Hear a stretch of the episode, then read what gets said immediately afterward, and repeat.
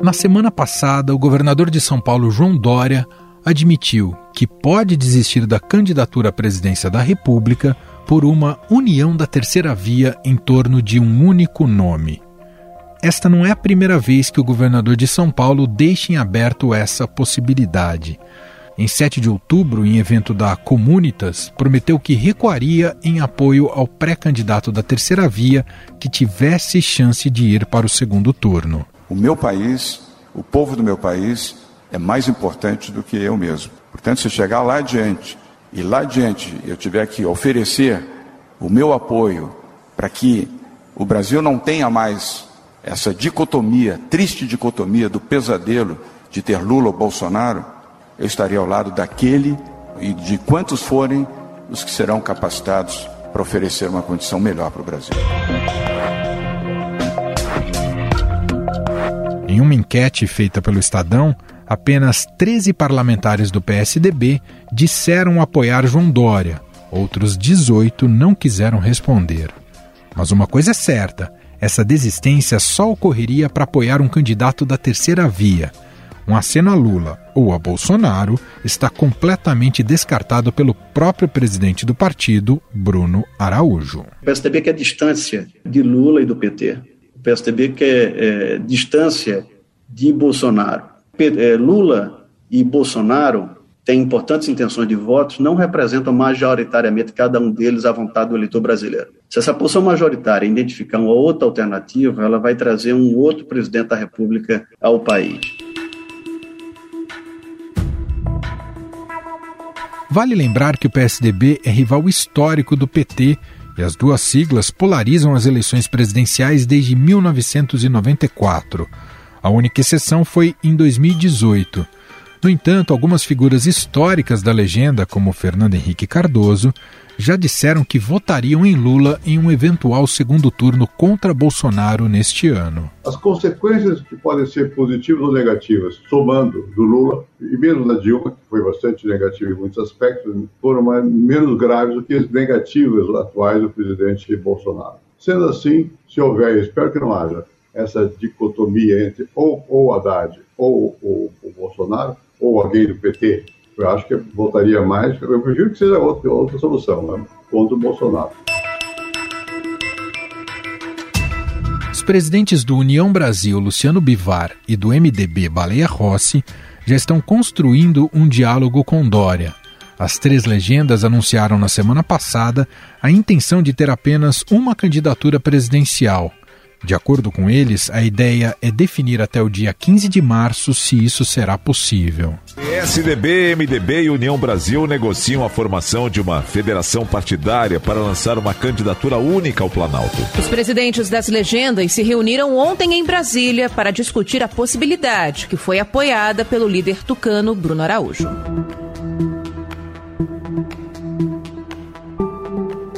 Na semana passada, Eduardo Leite confirmou estar estudando o convite para entrar no PSD de dado do Gilberto Kassab como candidato ao Planalto. E estamos conversando. Acho que, como eu disse, o importante é conversar, dialogar, construir alternativas. Vamos conversar, é até possível, mas não é provável na medida em que é, exige é, análise sobre uma consistência da capacidade da gente construir uma candidatura efetivamente. E eu não vou entrar num jogo para ser um obstáculo à formação de uma alternativa.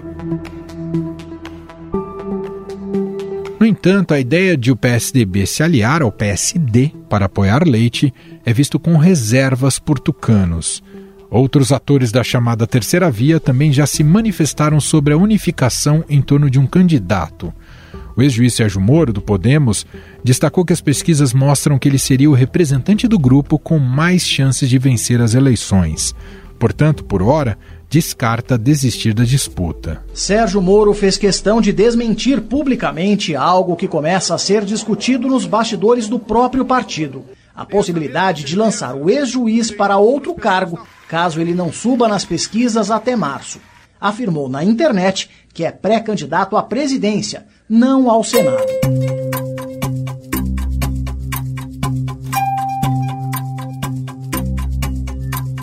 Na última pesquisa CNT-MDA para presidente da República, o ex-ministro da Justiça aparece empatado dentro da margem de erro com Ciro Gomes do PDT, com 6% das intenções de voto.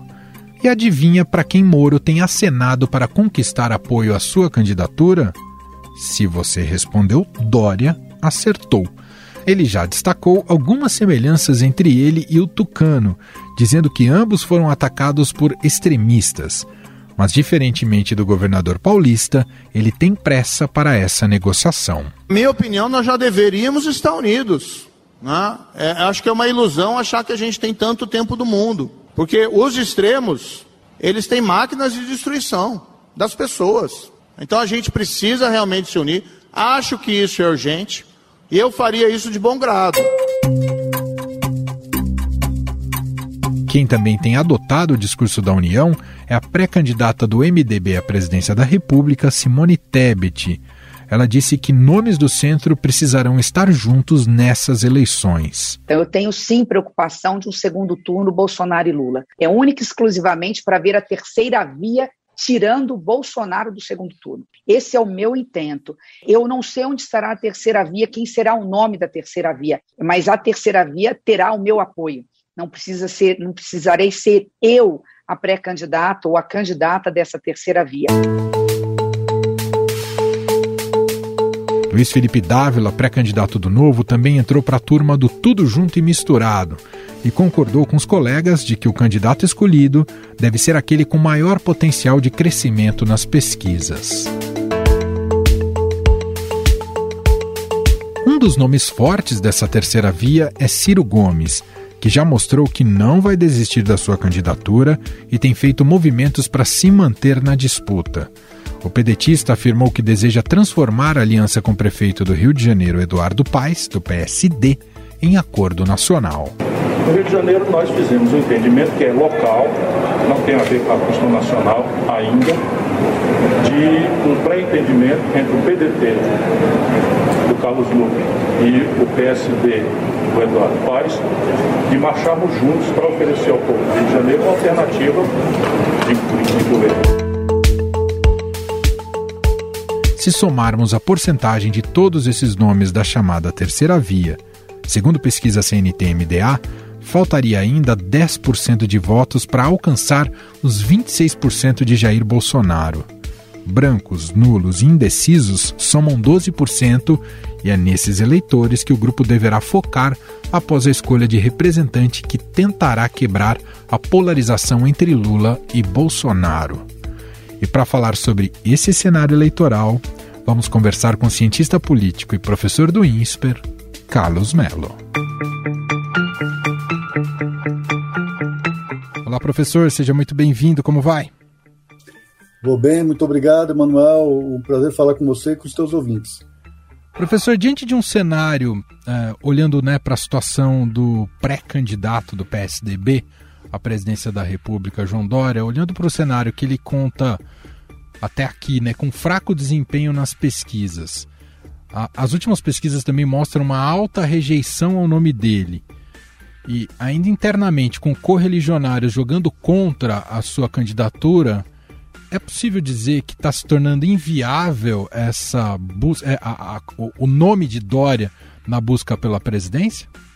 Olha, eu acho que qualquer, qualquer é, resposta nesse sentido é precipitado. Nós estamos a, a, a sete meses da eleição. É? O Brasil é é muito é, frequente em que fatos novos ocorram, enfim, é, é uma, uma, uma conjuntura muito volátil, né? muita coisa pode acontecer. Né? Mas as pesquisas vistas de hoje mostram justamente essa, essa enorme dificuldade do governador de São Paulo é, crescer né? e, e adiante. É, inclusive no seu próprio estado de origem, que é o estado de São Paulo. Né? Então fica uma situação muito difícil. Ao mesmo tempo, ele tem um, um problema: o PSDB não está pacificado. Né? Então, enquanto mais tempo demora para que ele demonstre resultados nas pesquisas, maior é a pressão por cima dele. Né? É, então, Também há uma fragmentação grande na terceira via, né? são, são vários candidatos que, que dividem entre si um, um quantum de votos que não é muito grande, não é infinito. Né? Essa fragmentação também, também é muito complicada. Vários deles prometem, né? dizem que, que haverá uma, um afunilamento natural, se, se mostram dispostos a, a, abrir mão de suas candidaturas em nome desse, dessa, dessa terceira via, mas no frigir dos ovos, ninguém quer mesmo retirar a sua candidatura. Está todo mundo ali fazendo né, um, um jogo de, de ver quem pisca primeiro, quem retira primeiro. né? Então isso, demora, isso é muito complicado. Esse, essas condições não, não favorecem muito ao governador João Dória.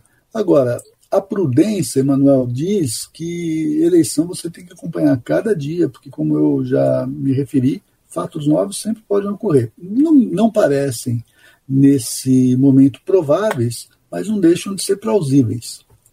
Por outro lado, eu apresentei aqui na primeira pergunta um cenário um tanto olhando para as dificuldades do Dória, mas eu queria te ver um pouco mais é, o, o que poderia explicar esse mau desempenho até aqui, visto que ele é o governador de São Paulo, né, que é sempre uma plataforma política muito relevante historicamente. O Dória teve um papel fundamental no combate à pandemia, especialmente na questão de trazer a vacina e forçou o governo federal a se mobilizar em relação a isso. Uh, por que mesmo assim ele não decola? Ele tem números econômicos importantes a apresentar aqui sobre São Paulo. O que, que explica, uh, professor? Pois é, ele tem, tem muitos méritos, é, inegavelmente tem, tem méritos, e, e essa questão da vacina deveria ser um, um ativo é, importante nessa altura do campeonato. Mas ele também tem defeitos. Né? É, historicamente, ele surge na cena política de uma forma muito arrebatadora. Né? sempre muito contundente, ele, ele criou desafetos, não só na política, mas em setores eleitorais muito, muito fortes uh, nessas duas eleições que ele disputou. Né?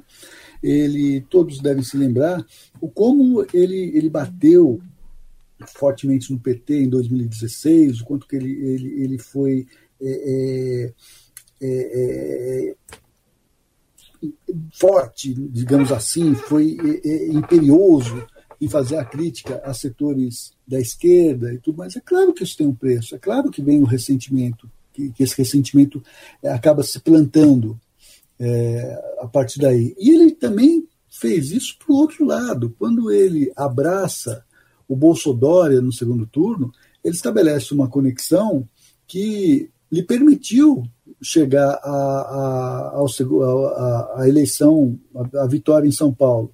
Mas quando ele se afasta do Bolsonaro, ele também se estigmatiza com, com esse outro setor. Então, de alguma forma, o que fez João Dória?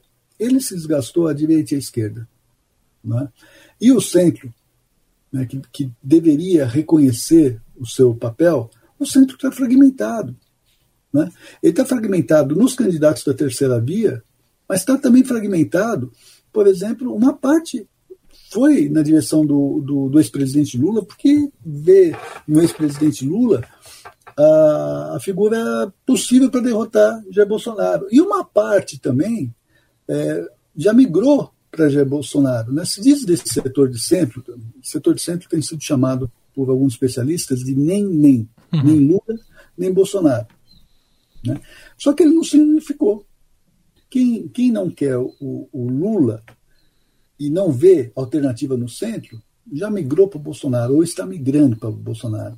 E quem não quer o Bolsonaro, mas não encontra uma alternativa de centro, né, já está migrando para o Lula. Recentemente mesmo houve um, um abaixo assinado feito com uma série de, de, nomes, nomes importantes, inclusive, que não são ligados ao PT, pelo contrário, tem, sempre tiveram uma posição de disputa em relação ao PT, mas já assinaram apoio ao Lula no primeiro turno.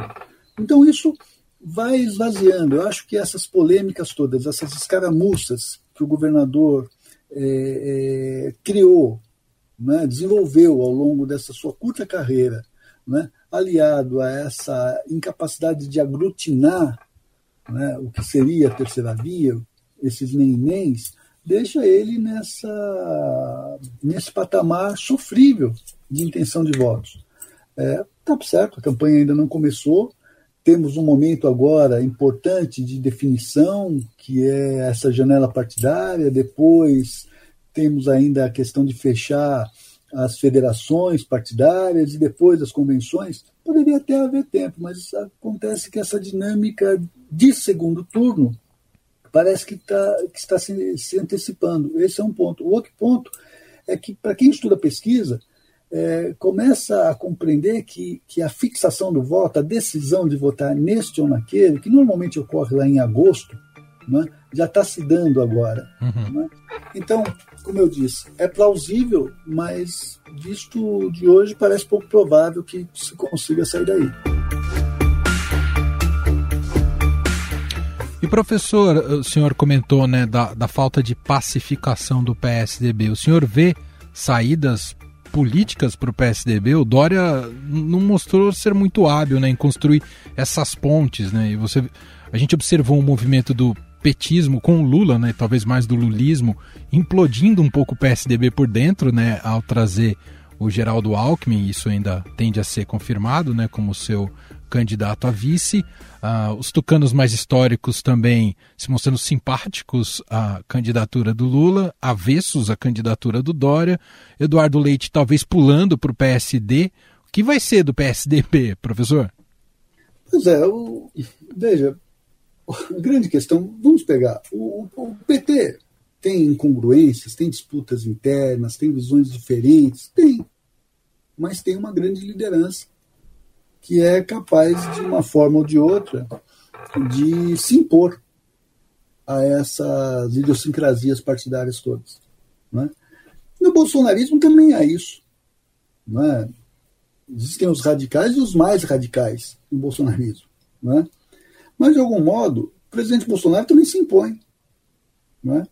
É, no caso do PSDB, não há essa liderança que consiga se impor. E quando eu falo que consiga se impor, eu não estou dizendo que se impõe pela força, né? pela força física, por exemplo, né? mas se impõe politicamente, né? Por, pela força política, né? pela, pela, pela capacidade de persuasão, pela liderança que expressa. Olha, não há isso no, no PSDB nesse momento. E talvez não haja desde do final do governo Fernando Henrique e ou até antes com, com o passamento do ex-governador Mário Covas. Esse sim, uma grande liderança do PSDB histórica, né? que inclusive conseguia é, é, vamos lá, enquadrar o PSDB em alguns momentos. Enquadrou o PSDB, por exemplo, quando o PSDB vacilou né, em ir para. É, hesitou, digamos assim, melhor esse termo, hesitou é, em ir para o governo Collor, em 1992. A, a liderança moral do, do Covas se impôs e impediu. Mas não há mais isso. Né? Onde há isso? Há em partidos onde de fato as lideranças existem, e a gente pode gostar ou não gostar desses, mas temos lá o Lula e temos o Bolsonaro, e temos partidos de dono. Né? Partidos onde o sujeito ele manda no partido, e temos aquele partido que o, que o, a principal liderança consegue conciliar, consegue de alguma forma estabelecer acordos, pactos é, entre as diversas correntes da sua agremiação. É, por exemplo, o caso do PSD, do, do ex-prefeito Kassab. Né? Uhum. Ele, de alguma forma, ele é um negociador dessas diferenças todas. Ele não, não se impõe, talvez porque não tem a liderança de Lula e Bolsonaro no, nos seus casos mas consegue de alguma forma estabelecer esses pactos. Nós não vemos isso no PSDB, falta essa liderança capaz de coesionar o partido. O que nós vemos é essa fragmentação. Algumas pessoas já querendo ver Dória pelas costas, tentando trazer Eduardo Leite de volta, e Eduardo Leite já apontando que vai, que vai para outro partido. Uhum. Enfim, é difícil você pensar em unidade num clima como esse. Para a gente finalizar, professor, olhando para esse cenário da terceira via que o senhor comentou um pouco, e o senhor comentou do marco temporal, né, que ainda temos alguns meses até o período eleitoral, efetivamente, para essa terceira via sobrevida está em apostar na campanha como chance de reverter votos uh, e conseguir que um nome desponte? Só isso é a principal janela agora para conseguir ter um melhor desempenho? Olha, eu acho que a, a terceira via ela, ela errou em vários momentos. Ela errou há cerca de um ano, um ano e pouco, e não definia, afinal de contas, quem seria o seu candidato ou que pelo menos reduzisse o número de candidaturas. Né? O Ciro não se diz de, de terceira via, talvez esteja mais ali no campo da centro-esquerda, né? mas nesse campo da centro-direita era necessário que chegasse, que se pudesse chegar a um acordo, tivesse um candidato só, que aglutinasse. Esse foi o primeiro ponto. Se está correndo atrás disso agora, e me parece muito tarde. O outro ponto importante é que para ganhar a eleição, precisa ir para o segundo turno. Simples assim. Né? E para ir para o segundo turno, precisa ter uma estratégia. Onde, em que campo uh, estaria a melhor estratégia para alguém da, da, da, terceira via eh, crescer? Me parece que onde havia mais fragilidade, pelo menos até recentemente, era no campo bolsonarista. Né? Ela fazer um enfrentamento em relação ao Bolsonaro para depois enfrentar Lula no segundo turno. E essa terceira via, ela se fragmentou criticando todos ao mesmo tempo, sem nenhuma estratégia, uhum. né? sem nenhuma visão é, de tática mesmo, de ação, é, até porque não há um, um, um comando né, central que pudesse dar essa, essa disciplina tática e essa visão estratégica. Então, errou no tempo, e errou no tipo de política que, que fez. Só, digamos, só não podemos dizer que isso está tá acabado, porque é política e acima do, de ser política é Brasil. Com todas as intercorrências que nós sabemos que ocorrem na política brasileira. Enfim, é, infelizmente tem avião que cai, tem, tem, tem, tem tentativas de assassinato, tem, enfim, tanta coisa que ocorre que oxalá não ocorram nesse nível, né? Mas a gente tem que ficar sempre em relação à política brasileira com muito muito precavidos porque as coisas podem acontecer e se precipitar muito rapidamente. Muito bem, cientista político Carlos Melo, professor do INSPER, gentilmente aqui analisando para a gente um pouco mais o cenário eleitoral. Obrigado, viu, professor? Um grande abraço. Sempre um prazer falar com você e com seus ouvintes. Estadão Notícias. E este foi o Estadão Notícias de hoje. Contou com a apresentação minha, Emanuel Bonfim, na produção, edição e roteiro, Gustavo Lopes, Jefferson Perleberg e Ana Paula Niederauer. A montagem é de Moacir Biasi. Escreva para a gente no e-mail podcast@estadão.com. Um abraço para você e até mais.